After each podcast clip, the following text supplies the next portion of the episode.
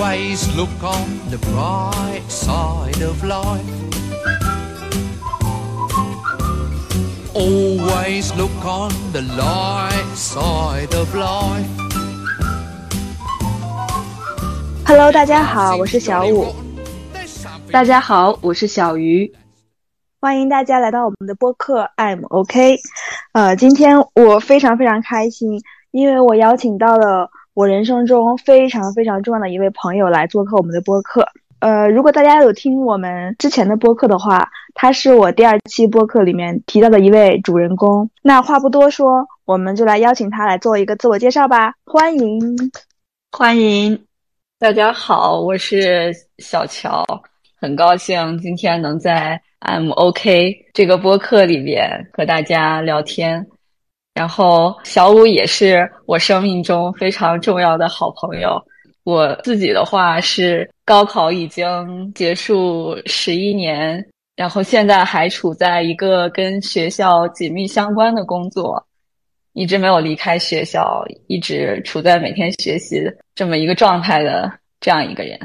就是因为我们这个礼拜四刚刚结束高考，跟我男朋友聊起来说，哎，没有选题了。然后我男朋友说，你可以聊高考啊。然后我们就说哇，这个选题真的非常好。然后我跟小鱼聊了以后，跟我男朋友聊了以后，甚至我我跟我妈说，然后大家都非常的同意，都赞同说我要一定要把你请过来，因为我们我们是学渣代表，你是学霸代表。是，刚刚小乔有说到高考十一年，忽然想到二零二三年，哇，今年竟然是我的高考十周年哎，十周年。是因为我是一三年参加高考，真的吗？我是二零一一年参加高考啊！不要暴露年龄的差距吧，看来我还很年轻。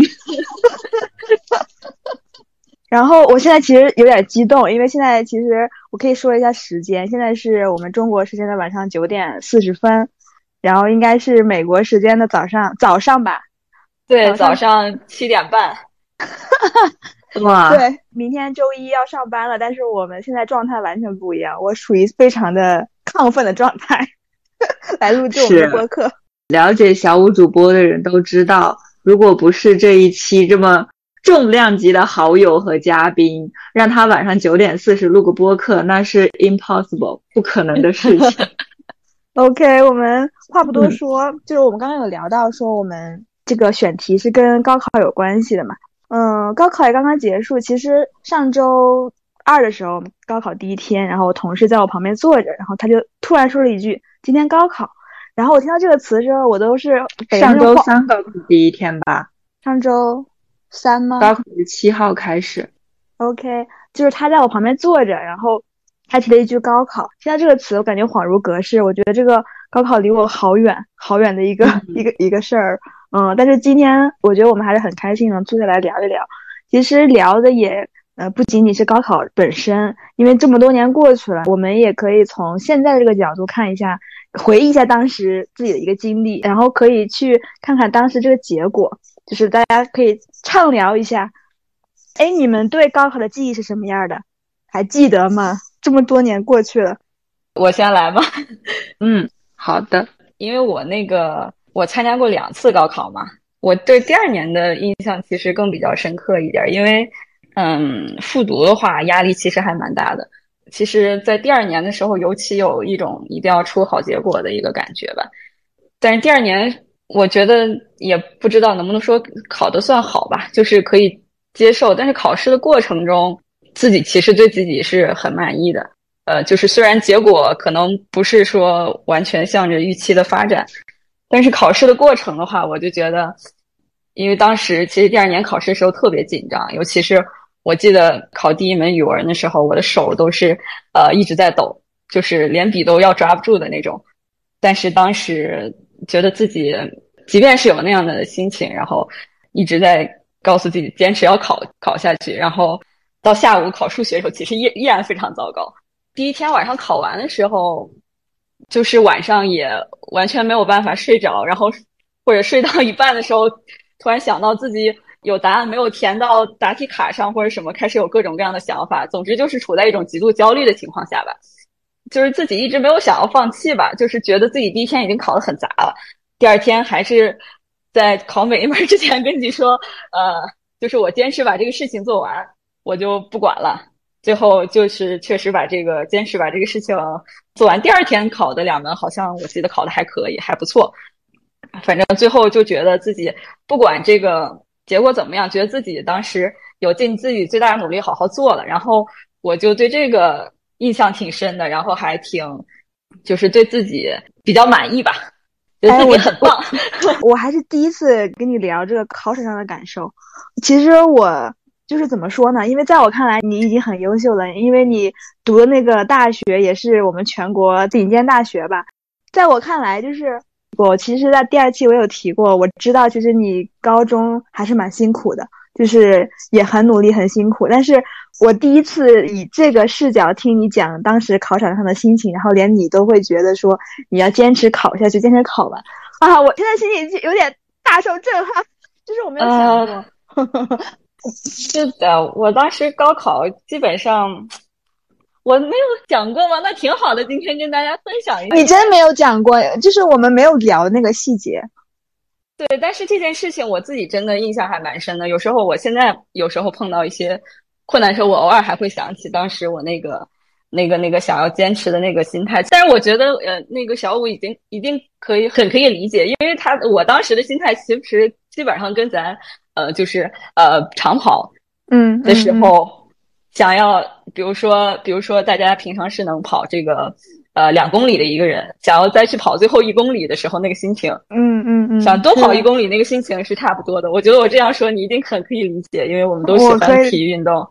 我可以理解，就是就是你这状态让我想到，就是我考研的时候，我考研的时候，嗯。考数学，因为我数学真的非常弱，非常弱。因为考研是要划线的嘛，如果你单科过不了线，你可能就没机会。然后我就特别害怕我数学过不了线。我记得我在考场上，我我要考哭出来。我真的这是人生中第一次考试。我为什么会记得？就是因为我快要哭了，我要考哭了，因为我很多题都不会做。但是当时我在考场上就是稳定自己的情绪，让自己不要哭，然后告诉自己不要放弃，然后哪怕不会做，多做。试着解一下，多多写几个步骤也可以，真的。所以，所以就是我考研有有过这这样的一个心情，所以我也记得。对，我觉得就可能我们人生中都都有过这种时刻吧。我觉得反正它是让我自己对自己很自豪的一个时刻吧。就是也也像跑步跑完那前两公里，然后最后再跑一公里的时候，嗯，最后跑完的话做到的话，自己其实会就很快乐吧。那你对你高考的结果满意吗？嗯，满意。虽然我当年啊很年轻啊，我当时想要去更好的地方。其实我当年，当我坚持把考试这个事情好好给做完以后，我就已经满意了。我当时在查成绩之前，我就对于自己那个好好做完这件事情，就是跑完三公里这个事情，我就已经满意了。虽然我的三公里可能跑了很久很很久，跑了一个小时，但是也是满意的。对我到现在依然觉得是满意的。嗯，小鱼你呢？嗯，其实谈到高考，我觉得我经常跟大家有提起，包括我身边的朋友，就是对于我来说，因为我没有考研，所以我是本科毕业。然后我觉得高考其实是我们小学六年、初中三年、高中三年，其实这十二年当中，高考的结果是我就是最差的一次。就是考了那么多次试，然后对于我们，尤其是我们中国的小孩来讲，其实高考是非常重要的。但是那一次的考试，我的成绩是最差的。所以回忆起我的高考，其实我脑海里面会浮现出来的第一句话就是，那是我十二年中考试考的最差的一次。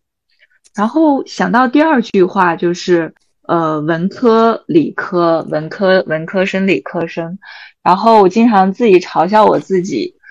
就是作为一个文科生，其实我的高考语文成绩是不及格的，所以我觉得可能也是因为语文成绩的不及格，就导致了我高考的成绩相对来说不是不是那么的理想。所以其实每次回忆起来高考，我觉得这两句话都都让我印象很深，它像印在我的脑海里面一样。哎，所以，嗯，我们三个都是，我是理科生，然后我也是理科生。啊，我是文科生，小雨小雨是文科生，对，是的，是的。那我们感受应该还有很多不一样的地方。对，还有不一样的地方。对，是，嗯，但是其实刚刚说到高考，可能我这个回忆有点沉重，尤其是我每次说作为文科生语文成绩不及格的时候。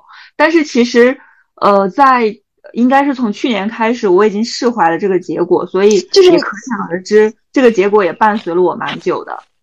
你去年才释怀了这个结果。对对，就是以前，呃，就是人家说到什么文采啊，尤其我们公司有自己内部的一个刊物嘛，需有说需要投稿，但是大家又知道我是文科生，就就也喜欢跟我说一下，让我去投稿。以前我都是笑一下，然后不会说话，但是从去年开始，就是有一瞬间，我觉得，诶，我自己释怀了。就是他们在让我投稿的时候，我就会跟他们讲，我说别别别，作为一个文科生，高考语文成绩都不及格，你指望我写出什么好文章？就是我说出那句话的时候，我就觉得其实我释怀了。所以，我我现在在分享的时候，好像是有点沉重，但其实我的内心是毫无波澜的，甚至我觉得，我觉得在生活很多时候，我的语文成绩不及格，还给我阻挡了很多额外的工作。所以现在其实是挺高兴的。这个角落思路清奇。是是，我真的是去年就那一瞬间，我觉得无所谓了。不然，其实这么多年，他还挺影响我的。我觉得，但是我要提一句，我们播客所有文案都是小鱼写的。对，我就想说，你们，呃，我听你们的播客，感觉分享了很多有趣的东西，然后就感觉你们也经常看一些很多很有趣的东西，觉得特别有文采，然后很有干货。我觉得相比之下，像我这种所谓有最高学位的人，每天其实现在很少在看这些各种各样的东西，然后相比之下，我觉得我是一个没有文化的人，可以说，真的没有，真的哎、我我我刚好想插播一句，就是嗯。特别有意思，就我们不是决定要录高考这一期嘛，我们不是都一致投票决定说我们需要请小乔来参加我们的播客嘛？然后我就当时我在应该是周五下午吧，小乔，我我给你突然发微信，是我的下午，是你的凌晨吗？然后我就发我说要不要来上一期我们的播客？呃，话题是高考有关的。然后呢，他就回了我微信，当时我还很震惊，因为我想那是美国时间，应该都是凌晨了吧？然后他回了我一句，哎，可以呀、然后第一句话哈，他说可以，然后第二句话他说播客是什么？没错，这就是我。然后其实我还是蛮感动的，因为你回的第一句是可以，因为你连播客都不知道是什么的时候，你都回了我可以，然后我还是觉得 非常非常感动。小乔应该是那天说完以后，他就把我们的播客开始听了吧？你听了好多期，你是不是都听完了？现在？啊，没有，因为被一些人打断，现在还没有听完。但是我听到第四期了，对，嗯，哇，是的，是的。然后我可以讲一下我的高考，就是我怎么说呢？就是其实我我不像那个小乔，他记他考试考场那个状态和心里记那么清楚，我什么都不知道。就是我现在对那个我考试整个记忆什么我全部不记得了，但是就是当年我记得非常深的是我的结果，就分数而言，我觉得就是我的水平了。我应该是发挥出来了，我对我的水平发挥我不后悔，因为我就是只能考那个分数。我平时各种模拟啊什么，也就是到那儿了。但是我的结果不是我想要的，因为我那一年是我们最后一届的估分报志愿，然后那哦那又一次的暴露了，还我们还真不一样。嗯，我那一年是不是第一年平行志愿啊？不是应该是小乔那一年是平行志对愿，我最后那一哦年是平第一年平行志愿，是的。啊然后我那一年是最后一次的估分报志愿，不是平行志愿就调档。然后呢，其实我估的分儿跟我考的分儿很接近，所以其实我考试跟估分都没有问题，但是我的问题出在了报志愿上，就是我报志愿，就是我报的那个学校，其实当时我还记得我妈跟我谈的时候有多么犹豫，因为她觉得那个志愿我就是踩线儿，你知道吗？也许就是考上，也许是考不上。结果真真的就是那样子，就是我踩线儿了，但是我报的那个专业分数很高，直接把我调档了，就导致我直接没有学上。我最后上的那个大学是我补录的，所以就是学校的层次差距非常非常大。虽然这样说不太好，但是那个学校真的，嗯，不是我们传统意义上的好学校，甚至是可以叫做一个不好的学校。所以我记得非常非常深，就是觉得我缺了一点点运气，就是这一点我也是花了很长时间才释怀的。然后当时我也就是因为觉得说，嗯，那个学校真的太不好了，然后就觉得有点冤。然后在我父母的说服下，我还是回到补习班。但是我回去以后就两个礼拜吧，回去两个礼拜，我觉得当时家里面也发生了一些事情，然后我心里面没有办法去承受，去面对补习班，所以我最后就是决定不上补习班，去读那个学校。所以就是其实我大学四年过得也蛮拧巴的，因为我还是一个蛮要强的人，但是就是接触了这样的一个结果，也许是我考完研以后我才释怀了。哎，我现在是释怀了，也是花了很很长时间才释怀。就当时那个考试制度蛮残忍的，反正我是真的经历了那个残忍的一面。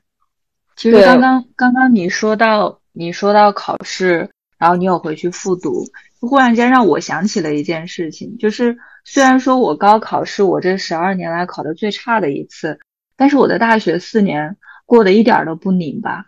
这么回头想一想，我觉得在成绩出来之后。我的家人起了非常关键的作用。就那时候成绩一出来，我的班主任就给我家人打了电话，他们就也是表达了说成绩不应该是这个样子，是不是可以考虑再复读一年？第二年肯定会有一个非常不错的不错的学校。班主任当时是这样讲的。然后我爸妈商量过后，他们就还是遵从了我的意见。我当时就完全不想去复读，因为我小学。初中、高中，我读的全部都是私立学校，我感觉这种私立学校已经不再是我想要的了。就是每天，早上一睁眼，感觉就要学习，然后睡觉前也是在学习，我都感觉我已经投入了这么多的时间在这上面，还是这样一个结果。那再来一年，我显然是不愿意的。当时父母跟我说完之后，我就说我不愿意，他们也就尊重了我的想法。那我记得当时报志愿。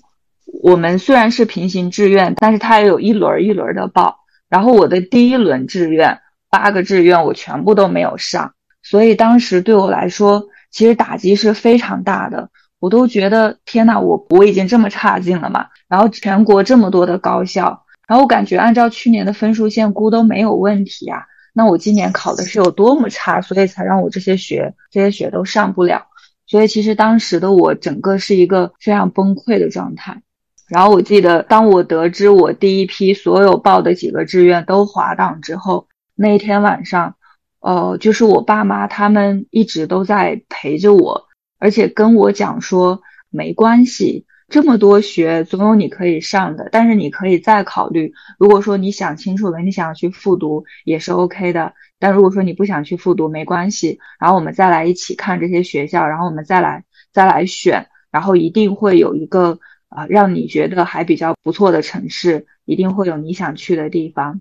所以，呃，我记得在我第二次报志愿的时候，虽然中间也隔了时间非常的久，但是我这个当时因为第一次没有报到，所以整个人比较失落。然后当知道的那一天，那天晚上就跟家人一起把第二批要报的学校全部都选完了，而且在那个过程当中。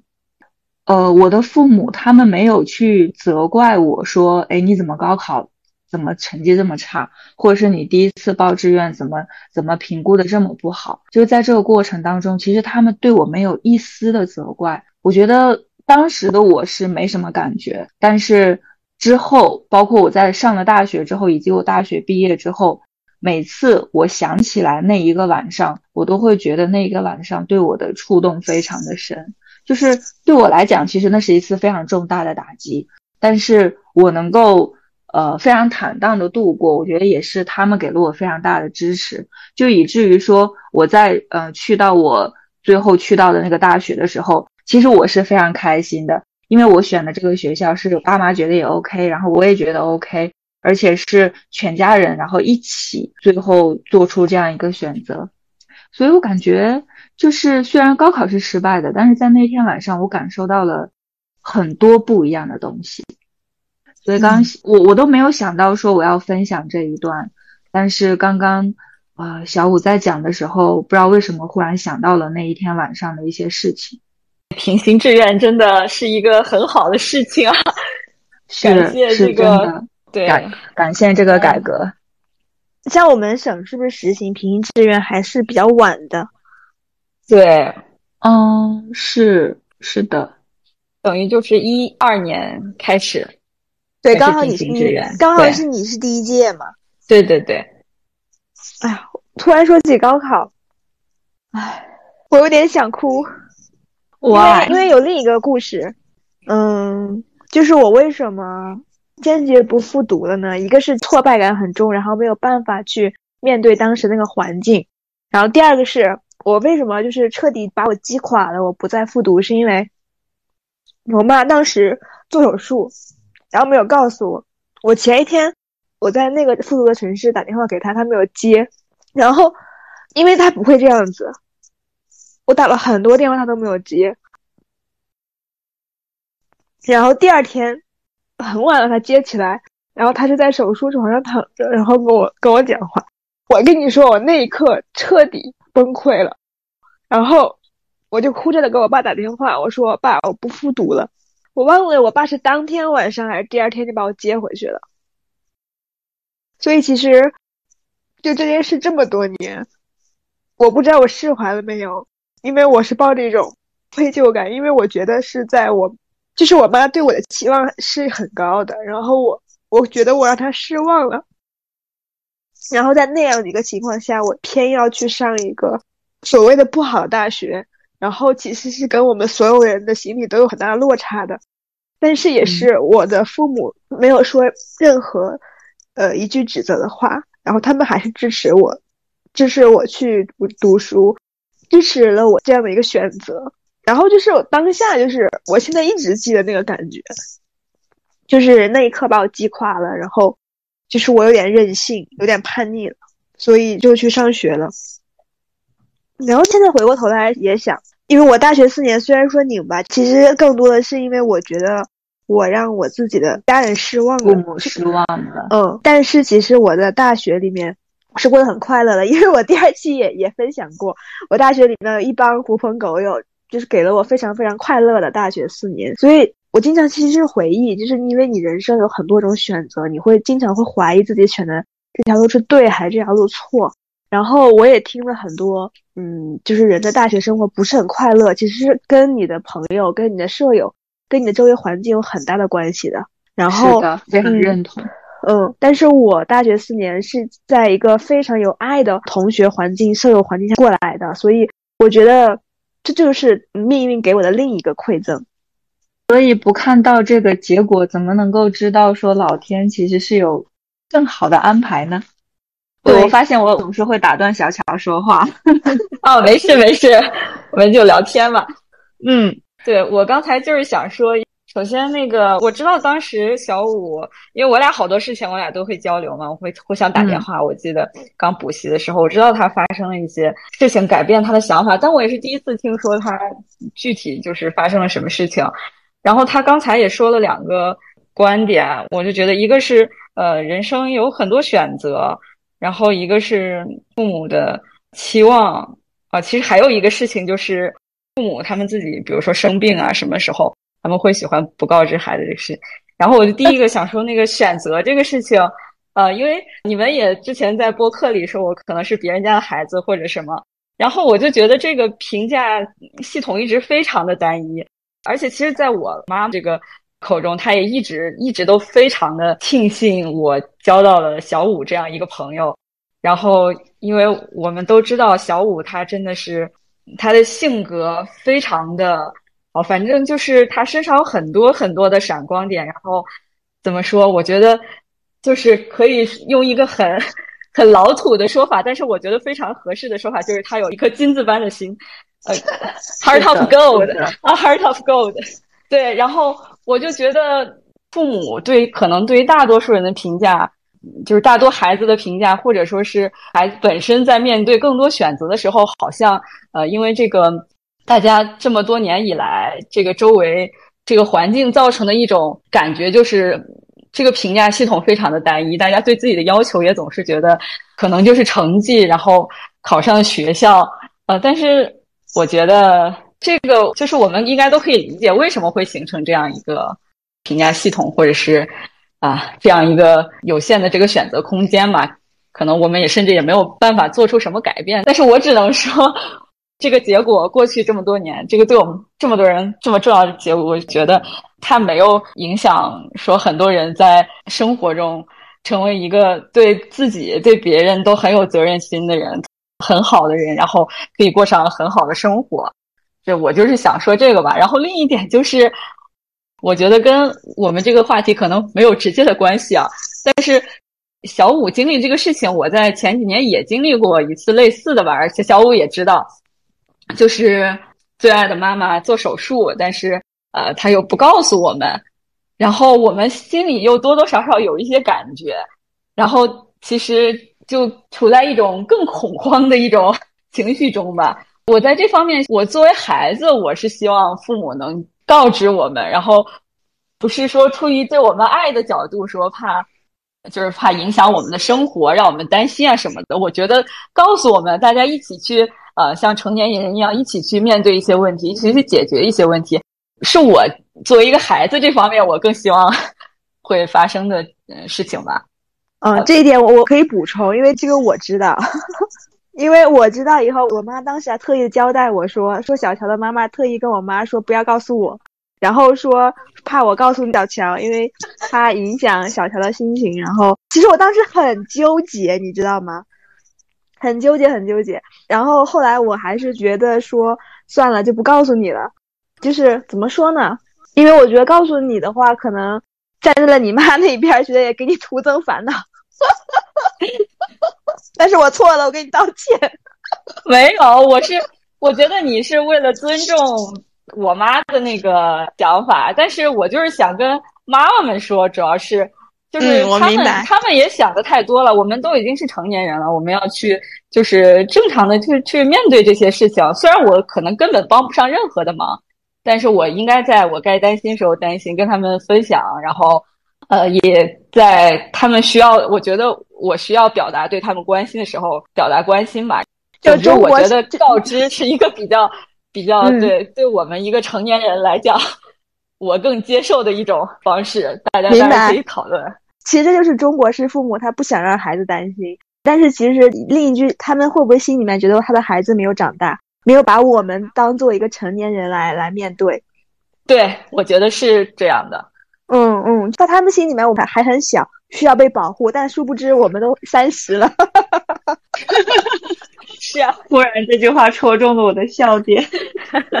借着小乔说的这个话题，我也想说，因为我去年又经历过类似的，然后就是我妈体检出现了一些问题。当然，现在结果是排除了那个坏的的结果，但是其实我不知道的是，当下可能持续的一个礼拜、两个礼拜，甚至更长的时间，我妈对于那个结果，因为当时结果有可能是一个很坏的结果，然后她是过的一种非常非常难过。非常非常抑郁的一个阶段，但是我完全没有感受到，我完全不知道。就是我觉得，如果他当时告诉我的话，我可以给他心里面更多的支持与安慰。无论那个结果是好是坏，但是他选择隐瞒。又说起来，他什么时候告诉我？特别搞笑，我被隔离了。去年，去年我被隔离，然后我也是处于那种 非常担心受怕。当然，我不是因为害怕得这个病哈，就是那种心理是怕另一种结果。然后我我在被隔离的时候，然后心情也还是比较脆弱什么的。我妈可能想出于安慰我，告诉我一个好消息，因为她那时候已经排除了她没事儿了，她告诉我。但是我那时候心里又崩溃了，然后我也在隔离酒店大哭，因为我是想到啊，你之前内的状态是那么黑暗，然后心情那么那么抑郁。那么难过，然后为什么不能告诉我，让我帮你分担，然后让我支持你？所以，我也是再呼吁一下，希望我们的父母把我们当做一个成年人，我们是一个家庭，然后我们无论什么事情，我们要一起承担。对我，这也是我想说的，就是不论是好事坏事，我觉得我们一个家庭，我们大家都一起面对，一起去分享大家的彼此的感受吧。其实，父母呃，越是隐瞒，越是不说。我觉得只会让我们做子女的会更加的担心，更加的胡思乱想，其实是会更糟糕的。对，OK，那我们就回到对高考记忆。对我就是想说，其实现在角度去看，其实我们三个都觉得那个结果，它其实重要也并不是那么重要，因为十多年过去了，然后我们每一个人的发展都还不错吧。是我们前面有在聊，就是当下可能觉得这个东西很重要，但就按小五说的，他真的读了大学之后，他收获了一群非常好的朋友。我觉得就是老天给你安排的，你下一个人生会遇到什么人，经历什么事儿，这些其实真的都不是我们能控制的。但是我们要做的就是开开心心，然后呃努力的去过好每一天。我觉得好运也好，或者是。不好的一些事情也好，该经历的总是会经历。我们能做的就是把控好自己能把控的东西，其他的就交给时间，然后交给命运就好了。嗯，哎，话说回来，你们选择专业是你们喜欢的吗？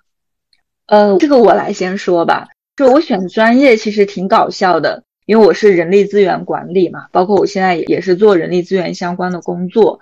但是我选专业就是很简单。就当时看《杜拉拉升职记》，然后觉得哇，做 HR 好好啊，所以我就选了。OK，我的分享完毕。那个小乔呢？小乔应该是特别喜欢。呃，对我应该算是特别喜欢。然后我现在也很喜欢，因为我很喜欢我的工作，就是跟我的专业其实一直都相关。对啊，对我是学的化学嘛。就是现在做的研究很难说是界定于理科的哪一个学科，但是整体来讲就是还是比较偏呃基础科学的这么一个状态吧。我当时选这个专业是因为呃我当时高中的那个学校我们有这个很强的这个搞竞赛的这个氛围，然后当时在高中期间多学了一些东西，呃那会儿其实还不太清楚啊，就是觉得这些东西有趣，然后就是他们又合理又有趣。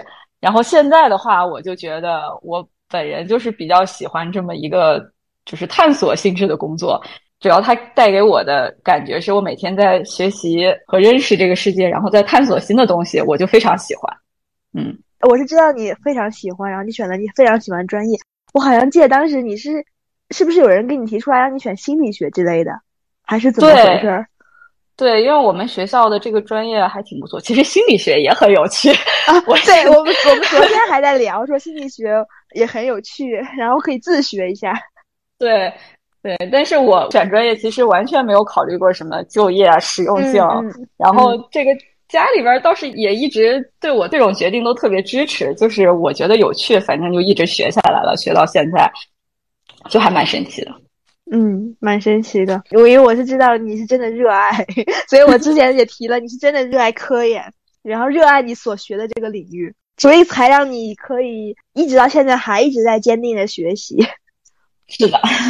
然后我专业我可以讲一下，因为我当时也提到了，我当时学校都是补录的，所以我专业也没得选，我专业也是补录的。然后我的专业是物流管理，当时因为我们好像电子商务什么的刚开始发展嘛，一一年的时候，然后哎说物流以后是个朝阳的产业，当然了，现在确实，所以你看我当时学校是补录的，然后专业也不是我自己选的，然后就那时候我只能上这个了，然后我还读了七年，因为我研究生还继续读了。对我刚想说，我说你本科生是被安排的，那研究生呢？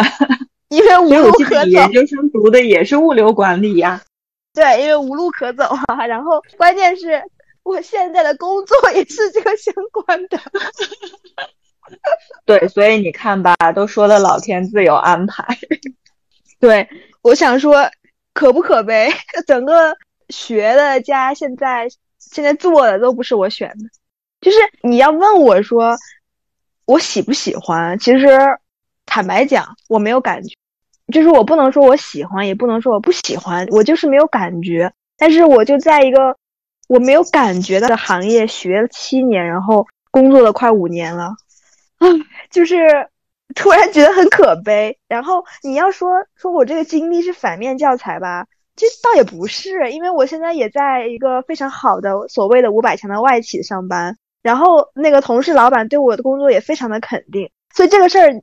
就很矛盾，就是我们引发的另一个话题，就是我这个经历，我觉得也许代表了很多中国小孩的一个状态。我可能没有问过我自己到底喜欢什么，或者是我一直在探索，到现在我一直在探索。然后也许我这个经历就是我们在这个体制之下成长所缺失的一种吧，因为你可能只能随大流，然后走一个同一个路。像我就以前没有思考过，然后我喜欢什么，我想学啥，我好像真的都没有思考过，所以真的很典型。我觉得我晚上睡不着了，要开始思考人生了，是吗？对，这也是我觉得我们录这一期我突然发现的一个点。嗯，其实我以前从来没有思考过这个问题，但是小五你不是第一次提起这个话题，可能这是我们播客中第一次提起，但是私下的时候。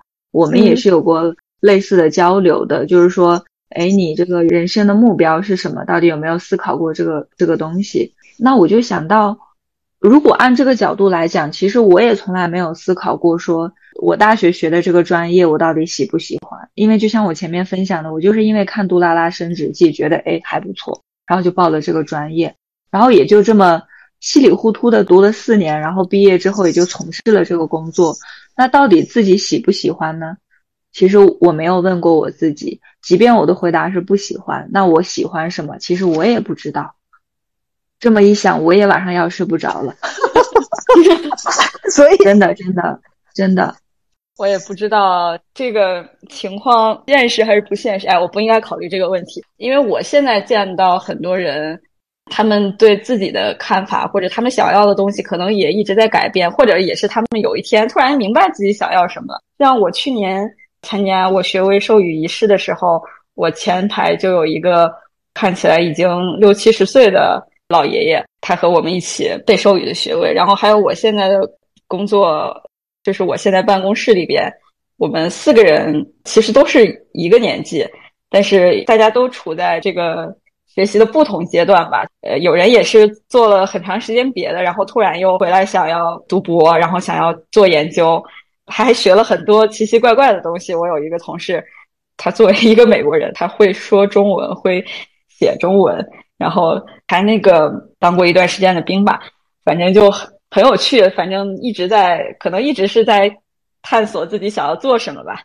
我就觉得，就是比较希望大家，不论在人生的哪一个阶段，或者是什么时候，如果突然想明白了自己想做什么，或者是想要什么样的生活，都能呃有机会，然后有勇气，然后去做这个事情吧。嗯。对，就跟网上看到一句话嘛，他说国外的学生 gap year，然后他们是在旅行啊，然后做兼职，在探索各种各样的东西。然后说中国人的 gap year 就是考公和考研。是的，是的，这个就也是现实吧。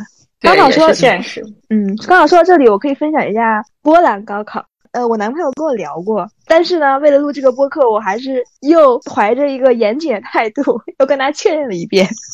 因为这个选题是他提供给我的，每年这个中国的高考，然后外国也很多报道，就是说我们是一考定终身的一个高考制度，然后还有就是家长们可能穿着旗袍啊，然后迎接考生出来，这样的各种各样的有趣的新闻。波兰的高考它是这样子，他们是选就是语文、数学和英语三个是必修的，就是应应该也考语文，对对，应该讲基础语文、基础数学加基础英语。就是为什么加基础两个字呢？就是这三门课是必修的，然后剩下的课是你自己选，因为你要知道你大学想读什么领域，然后什么样的类型的专业，然后那些专业就会对你的其他学科有要求。然后呢，就是有些人可能要需要考什么高级数学，就是因为你的那个强制的考科是基础数学，然后如果你要读什么理科，你要考一个高级数学，你可能要考两门数学。或者是考物理啊、地理，跟你的那个专业相关的，你考。所以就是，其实你在考之前，你就已经想好了，你大概要学什么样的一个专业或者领域了。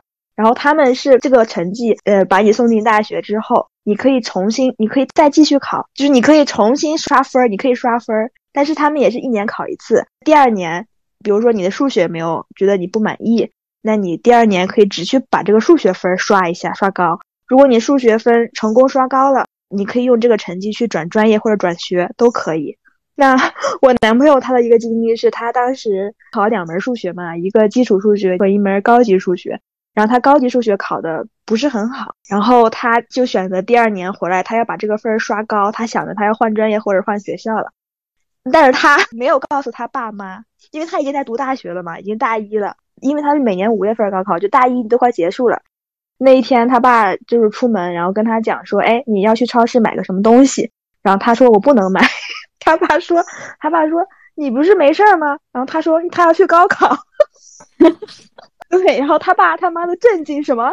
然后他说他要去考那门高级数学，他要刷分儿，然后他就去了。然后他当然他的高级数学的那门课就是分儿也刷的非常高了。后来他是因为他嗯喜欢上了他当时所学那个专业，然后。种种原因吧，他没有选择换专业或者是升更好的学校，他就是在那个学校一直读了。很可爱的是，他研究生都毕业了，他对哲学感兴趣了，然后他就一边上班，然后一边申请了他们应该说在人文社科里最好大学的哲学系。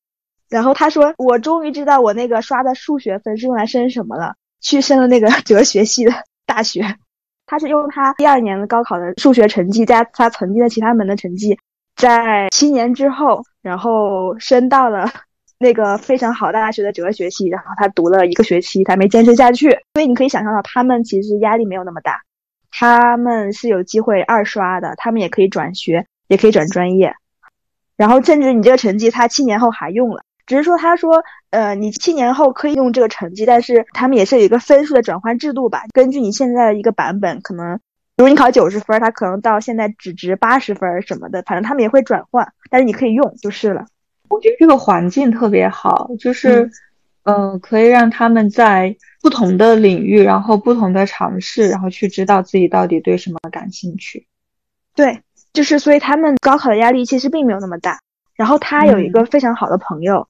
他本科是一个工程，就是我忘了什么，反正是工程师吧，什么领域拿到学位，本科都毕业了，然后他又去跑去读了一个音乐的大学，就是他这个 本科毕业以后又读了二学位，就是又去上了一个艺术类的院校，然后学的音乐，然后又开始读。所以在我们上班了好几年的时候，他同学才大学毕业，我说他怎么才大学毕业呀？然后我男朋友说，因为。他不喜欢那个工程师，就是他又跑去读他的那个喜欢的专业，去读音乐了。然后现在他是在波兰的一个军乐队的管弦乐队，然后工作。因为波兰的音乐很出名嘛，嗯嗯，所以这就是另一个我们认识的朋友当中，就是这是他们的故事，还蛮有趣的，蛮有意思的，跟我们非常不一样，是非常不一样。我觉得非常少啊，就是你都已经工程师的一个学位都拿到了。然后你又跑回去重新读本科，我觉得很多家长可能，如果你的小孩有这样的想法，觉得你都疯了吧？对，而且这个又回到了经常有讲的，就是可能我们到了该毕业的年龄就得毕业了，因为每个年级该做的事情都已经是被安排好的，很多话题都可以绕回来。是的，是的。我就觉得有选择多的机会，可能这是一种幸运吧。像当年我们高考的时候，其实大家都没有太多的选择。不过，但是后面也还是有一些机会，在人生中碰到一些其他可以选择、可以做自己想做事情的机会，然后就勇敢的抓住吧。我觉得，嗯，然后自己也做好准备，就平常迎接这一刻的到来。对，那我们都聊到这儿了。又有一波准大学生要来了嘛，然后我们都过去十多年了，一个过来的人的身份，对他们有什么想说的或有什么建议吗？浅聊一下，谁先来？那我先来吧。从我经历来讲，我就觉得，呃，绝大部分人，然后经历过我们十二年的这个寒窗苦读，经历过我们所谓的必经赛道，然后不管这个十二年来是不是你所想要的。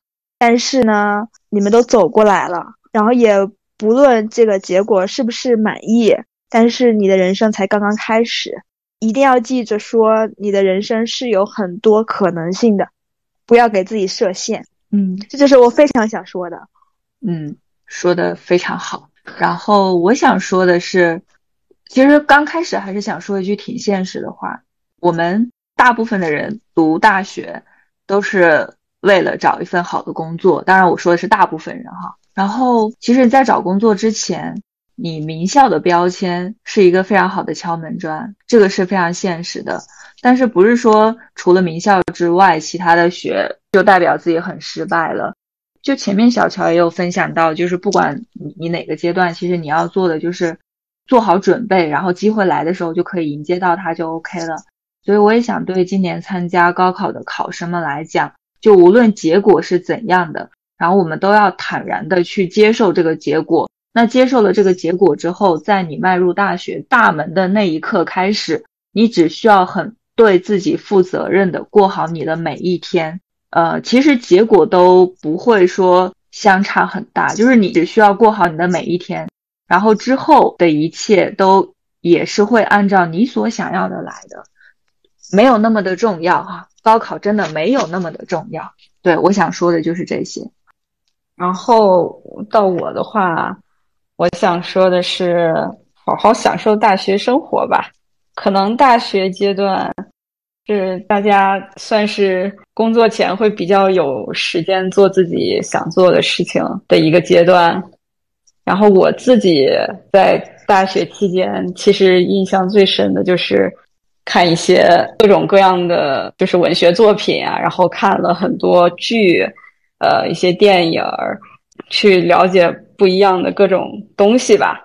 我觉得从人生经历的角度来讲。就是或者人生规划的角度来讲，确实像小鱼和小五说的，因为大家呃的情况都不尽相同，要面对的选择的这个类型啊什么的也都不一样。但是我觉得大学生活一定要让自己过得快乐，然后充分利用这段时间，我觉得是对所有人都很普世的，因为这个时候就是有时间，然后也可以接触到各种各样的东西，因为你可能会去到一个不一样的城市。过和之前不一样的生活，交不一样的朋友，我觉得就抓紧时间享受这一切吧。我很赞同，就是大家一定要好好享受自己的大学生活，因为我觉得这个阶段应该会是一生中最最单纯，然后最快乐的时光，然后最自由的时光。是的，你想把它过成什么样，真的都在于你自己。对我还想补充一句，因为在大学生活，然后。很多事情都是可以自己选择的嘛，然后希望大家可以真的好好的探索一下自己，要知道自己的感受非常重要，然后不要只活在别人的期望下。嗯，对对对，那说到这了，我也还想再补充一句，就是在大学，如果说真的有读大学，然后在大学里面一定要去让自己尽可能去接受更多不一样的思想和观点，然后去开拓自己的眼界，我也觉得很重要。刚刚我们三个都给到了大家一些高考的寄语，甚至是未来步入大学生生活之后该怎么样度过的一些建议。那我也希望今天有听到我们这期播客，如果说有高考的学生的话，请你们呃一定要非常放松、非常坦然的去面对这个结果。如果是有父母听到的话，其实也希望你们能够给他们更多的鼓励和支持吧。